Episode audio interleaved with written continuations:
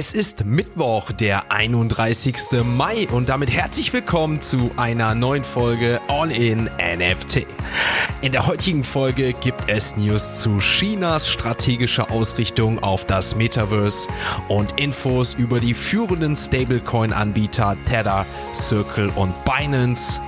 Ihr erfahrt von Blurs Marktmonopol und was der erneute NFT-Marktplatz Magic Eden an Innovationen bietet.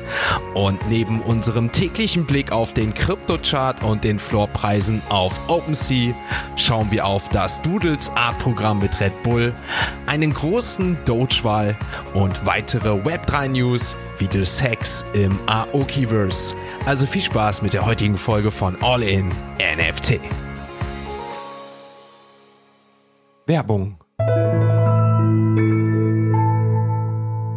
Die heutige Podcast-Folge wird unterstützt mit Patreon.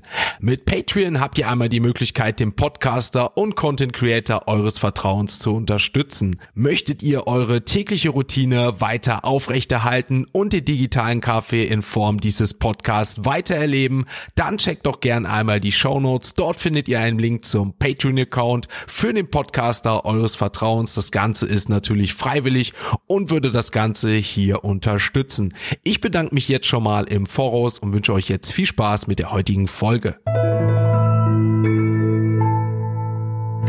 Starten wir in den Mittwoch und eine neue Folge und setzen uns zu Beginn mal mit dem Thema Stablecoins auseinander. Hintergrund ist der, dass der USDT Stablecoin von dem Herausgeber Tether seinen Erfolg auf den Kryptomarkt fortsetzen kann und laut Daten von CoinGecko mittlerweile eine neue Rekordmarktkapitalisierung von über 83 Milliarden US-Dollar erreicht hat, womit man auch ganz klar die anderen Stablecoin-Konkurrenz hinter sich lassen kann. Im Gegensatz zum allgemeinen Trend hat sich der USDT von Tether also sehr gut entwickelt. Wenn wir uns das einmal genauer anschauen, fällt sogar auf, dass der Marktanteil des Stablecoins von Tether derzeit bei rund 66 Prozent liegt und zum Vergleich einmal, letztes Jahr lag der Marktanteil noch bei circa 47 Prozent. Heißt im Umkehrschluss aber auch, dass andere verwaltete Stablecoins wie Circles USDC oder der Binance BUSD im Gegensatz zu Tether in den letzten Monaten eher an Bedeutung verloren haben. So hat Circles Kryptowährungen, also der USDC Stablecoin, zum Beispiel seit Ende im letzten Jahr 35 Prozent zu seiner Marktdominanz auf nun 23 Prozent verloren. Wobei wir hier natürlich auch festhalten müssen, dass der Verlust der Bindung an den Dollarpreis im März natürlich hier auch eine große Rolle gespielt hat. Doch ähnlich erging es auch dem Binance Stablecoin, also dem BUSD. Dessen Marktanteil hat sogar in den letzten zwölf Monaten von 12 Prozent nur noch vier Prozent erreicht. Und schauen wir uns auf Coin Market Cap auch nochmal kurz um, wo wir natürlich gleich auch nochmal zu wechseln, fällt auch hier auf, dass die Marktkapitalisierung der beiden größten Tether-Konkurrenten zusammengerechnet gerade mal auf eine Marktkapitalisierung von 34 Milliarden US-Dollar kommen.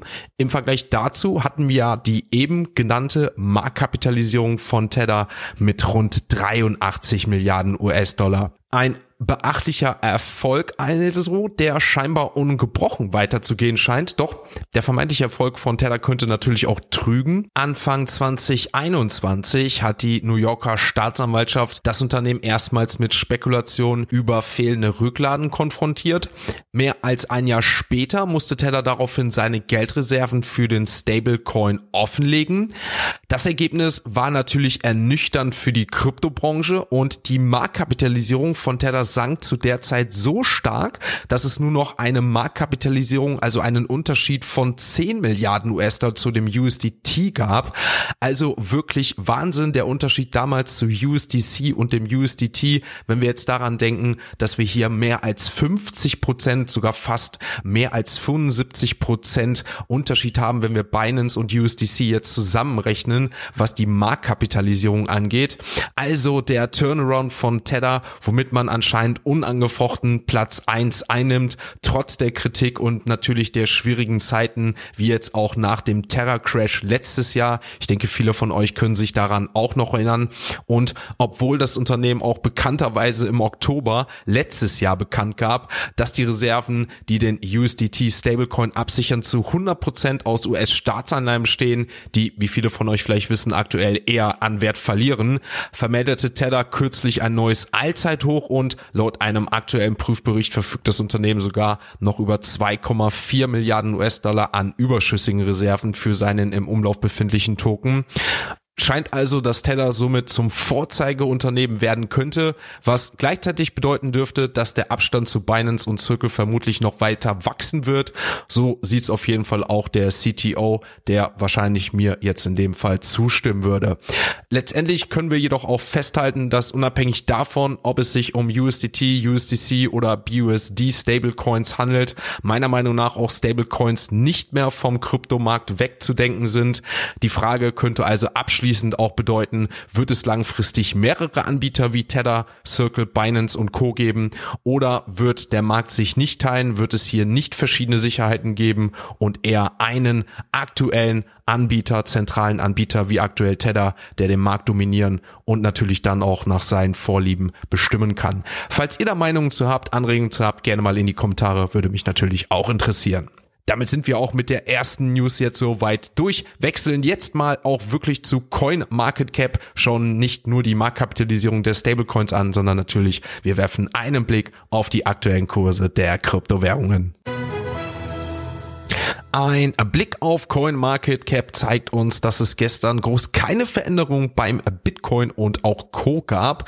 Grund ist gar nicht, dass wir hier überhaupt keine Veränderungen zum Tagesverlauf hatten, denn der Bitcoin startete anfangs noch bei ca. 25.800 Euro. Wir hatten ja hier die Grenze nicht erreicht über Pfingsten über 26.000 Euro, obwohl wir schon stark gestiegen sind.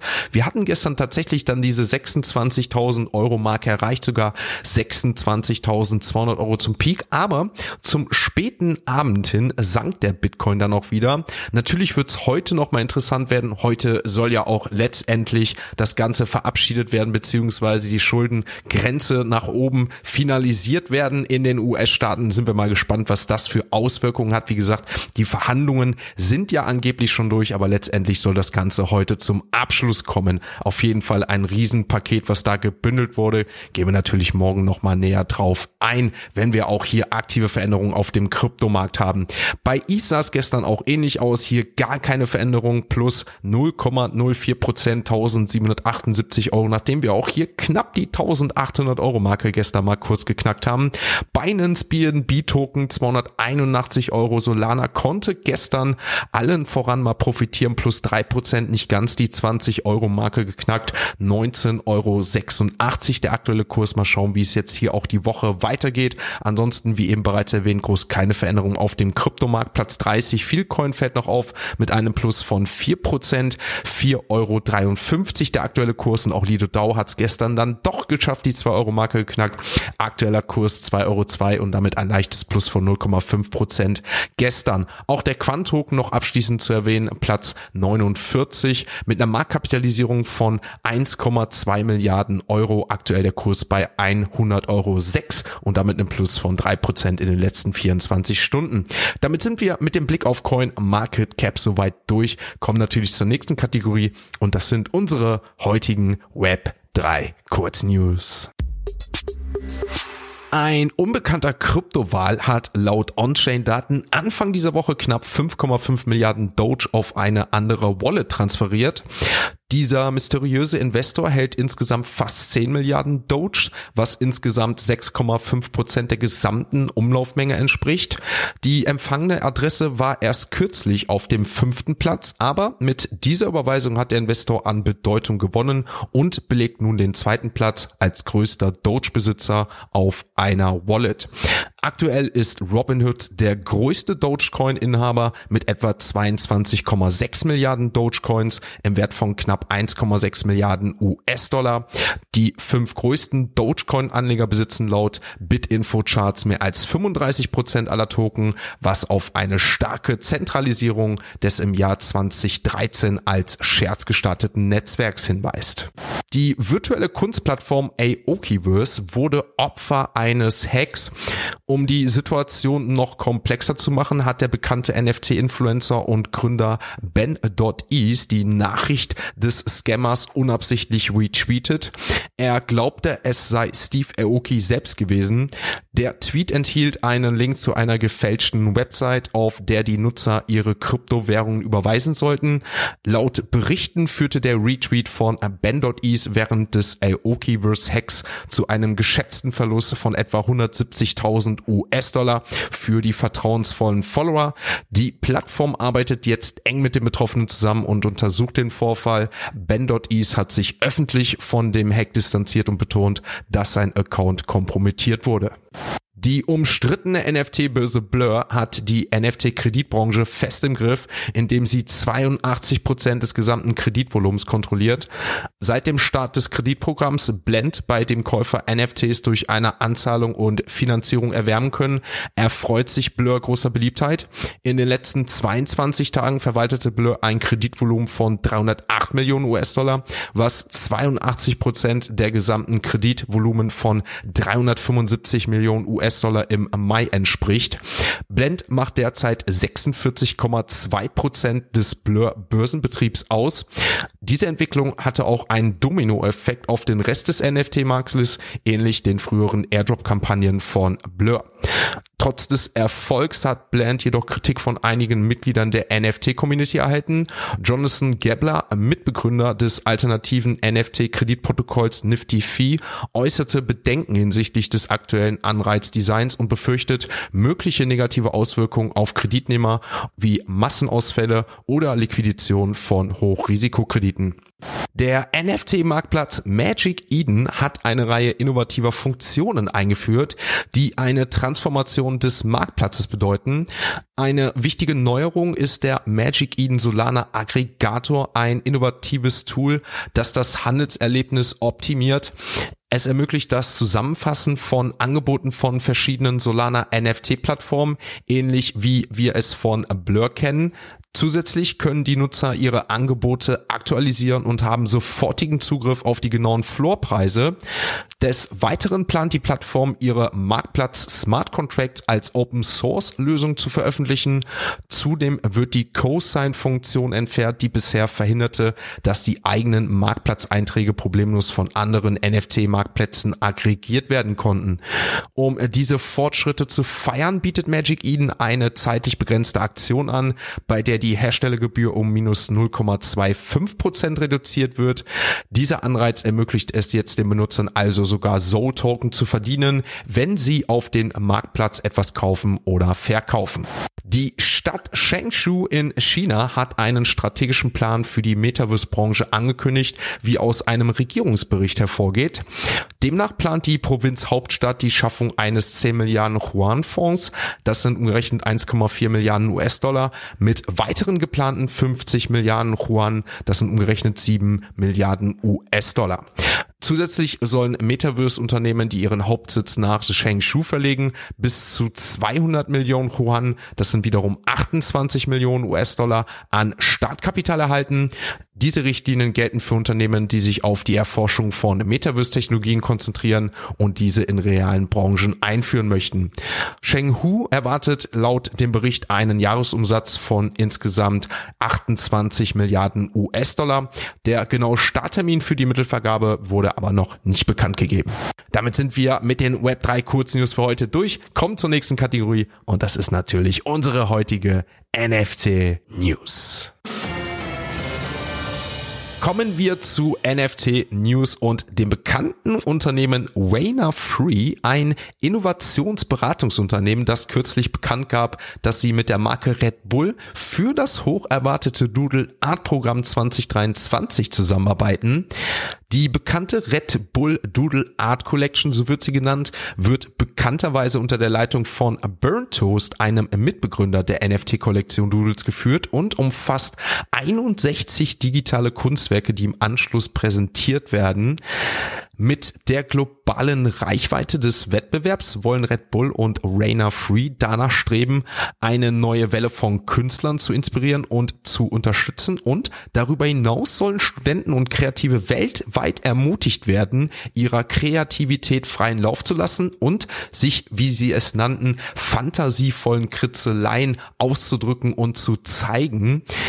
Bei der neuesten Ausgabe jetzt für dieses Jahr sollen über 120.000 Teilnehmer aus aller Welt ihre Zeichnung für die Teilnahme eingereicht haben. Aus diesem wiederum wählte Burnt House dann die 61 Gewinner aus und integriert nun deren Doodles Kritzeleien in ein neues Kunstwerk, das für das Weltfinale in Amsterdam ist. Nach dem Weltfinale wird Burnt House dann noch persönlich seine Signatur zum Kunstwerk des letztendlichen Gewinners hinzufügen. Doch was hat das Ganze jetzt mit Rainer Free zu tun? Dem Unternehmen, das immerhin aus der Vaynerchuk-Familie stand. Gary V. Vicon ist da natürlich auch ein Name. Nun ja, Rainer Free spielt hier eine entscheidende Rolle bei der Weiterentwicklung des eigentlichen Programms. So verbesserten sie jetzt für dieses Jahr das digitale Engagement und förderten eine aktive Beteiligung der Community durch die Integration einer Web3-Plattform und nach ausführlicher Beratung mit Red Bull gelang es ihnen auch letztendlich einen authentischen Einstieg in den Web3-Bereich für Red Bull zu schaffen. Avery Akeni, der Präsident von Rainer Free, sagte dazu, als Red Bull die Möglichkeit Möglichkeit einer Web3-Ebene für ihr legendäres Doodle-Art-Programm in Betracht zog, waren wir begeistert. Das Red Bull-Team ist in vielerlei Hinsicht führend und hat sorgfältig geplant, die Creators zu feiern, indem sie die Kunstwerke von 61 Weltfinalisten in eine Chain einbinden, einschließlich speziell von Burn entworfenes Symbol und direkter Betreuung selbst. Durch unsere Partnerschaft feiern Rainer Free und Red Bull die Verbindung von Kunst, Technologie und gesellschaftlichem Engagement. Wir sehen also, dass Rainer Free sein unternehmerisches Ziel fortsetzen kann, Partnermarken die Möglichkeit zu geben, die Integration von Web3-Technologie in bestehende verbraucherorientierte Aktivitäten zu erkunden und einzubringen. Dadurch wird natürlich Marken wie Red Bull der Einstieg in die Web3-Welt erleichtert, sodass hier zum einen auf die Erfahrung und Technologie von Rainer Free oder anderen Unternehmen zurückgeraffen werden kann, ohne dass sich dann die Marken, die diese Integration bzw. diese Technologie einbinden wollen, mit der eigentlichen Technologie beschäftigen müssen, was natürlich auch zu einer langfristigen Mass Adoption für NFTs führen kann. Damit sind wir mit unserer heutigen NFT-News durch. Wechseln nochmal zu OpenSea und dort werfen wir natürlich einen Blick auf die aktuellen NFT-Floorpreise. Ein Blick auf OpenSea verrät uns, dass die Board Apes mit einem Floor von 47,4 ETH, also im Gegensatz zu gestern, nicht sich verändert haben, Handelsvolumen aber gestern bei 2000 ETH und damit Platz 1 dahinter. Gerade mal die Hälfte an Handelsvolumen, also gestern wurde ja anscheinend nicht so viel gehandelt. Die Nakamigos aber, und die sind weiter gestiegen, 0,60 hier der aktuelle Floor. Die Mutant Apes etwas abgeschlagen, 540 ETH in dem Gegensatz zu den letzten Tagen, sehr enttäuschend. Der Floor aber dafür leicht gestiegen Schweden 9,86. Azuki der Floor bei 14,9. Die Pudgy Penguins sind jetzt unter 5 gefallen. Der Hype scheint hier erstmal vorbei. 4,99 East. Die Captains, dort geht der Hype weiter. Wir haben es geschafft. Die 9 East sind geknackt. 9,09 der aktuelle Floor. Die Clown X sind aber dafür gestern unter 3 East wieder gefallen. 2,96 die Moonbirds bei 2,07 East aktuell. Die Doodles liegen noch bei 2, 2,05 wird spannend sein. Other Side Coda 6,75 Is. Board Ape keine Club dahinter 4,28 und dann machen wir dahinter mit weiteren Yuga Labs Projekten weiter. Adadit for Other Side 1,12 Is. Heavy Metal 0,95. Auch die Potatoes sind gestiegen 3,15 und Adadit Expanded auch um 0,1 Is gestiegen 0,72 hier der aktuelle Floor. Damit blicken wir natürlich noch abschließend uns auf Platz 99 100 um. Dort finden wir heute die Chimpers auf 99 mit einem Floor von 0,68 und auf Platz 100 haben wir Damien Hirst The Currency mit einem Floor von 2,22 Eves. Damit sind wir mit der heutigen Folge soweit durch. Diese verkürzte Woche heißt ja auch, dass wir heute schon Mittwoch haben und dementsprechend steht schon wieder der All-in-NFT Discord Call an, nachdem wir ja letzte Woche das VCon Recap im Discord hatten und ich natürlich dementsprechend nicht da war, weil wir auch auf Twitter mit dem A-Drop das Projekt für Portugal weiter vorantreiben und das dort in einem Space letzte Woche vorgestellt haben. Heißt es heute mal All-in-NFT 7 Art Updates. Wir wollen nach eurem Feedback in den letzten Tagen und Wochen mehr Transparenz bieten. Deswegen wird es jetzt regelmäßig mehr Updates zu dem Unternehmen All in NFT und zu den Projekten 7art.io für euch geben. Angefangen heute wird wahrscheinlich ordentlich Input für euch sein und das wollen wir euch regelmäßig in Zukunft liefern, da wir natürlich euren Bedürfnissen nachgehen wollen und ihr natürlich immer wieder fragt, wie sieht es aus? Wollen wir euch mehr Einblicke geben, soweit es geht und dementsprechend fangen wir damit heute an. Das Ganze auf jeden Fall von circa 20 bis 2045. Danach werde ich ab 21 Uhr auch vorbeischauen und mir mit euch eine bereits erwähnte Plattform diesen Podcast mal anschauen, die mich persönlich interessiert und wir mal gemeinsam studieren uns anschauen, die Vor- und Nachteile zu anderen Plattformen. Mehr dazu dann heute Abend um 21 Uhr. Gerne vorbeischauen. Link zum Discord findet ihr in den Show Notes. Ich wünsche euch abschließend natürlich noch einen schönen Start in den Tag und wir hören uns dann morgen wieder, wenn es heißt All in NFT. Ein abschließender Hinweis, die im Podcast besprochenen Themen stellen keine spezifischen Kauf- oder Anlageempfehlungen dar. Der Moderator haftet nicht für etwaige Verluste, die aufgrund der Umsetzung der Gedanken oder Ideen entstehen.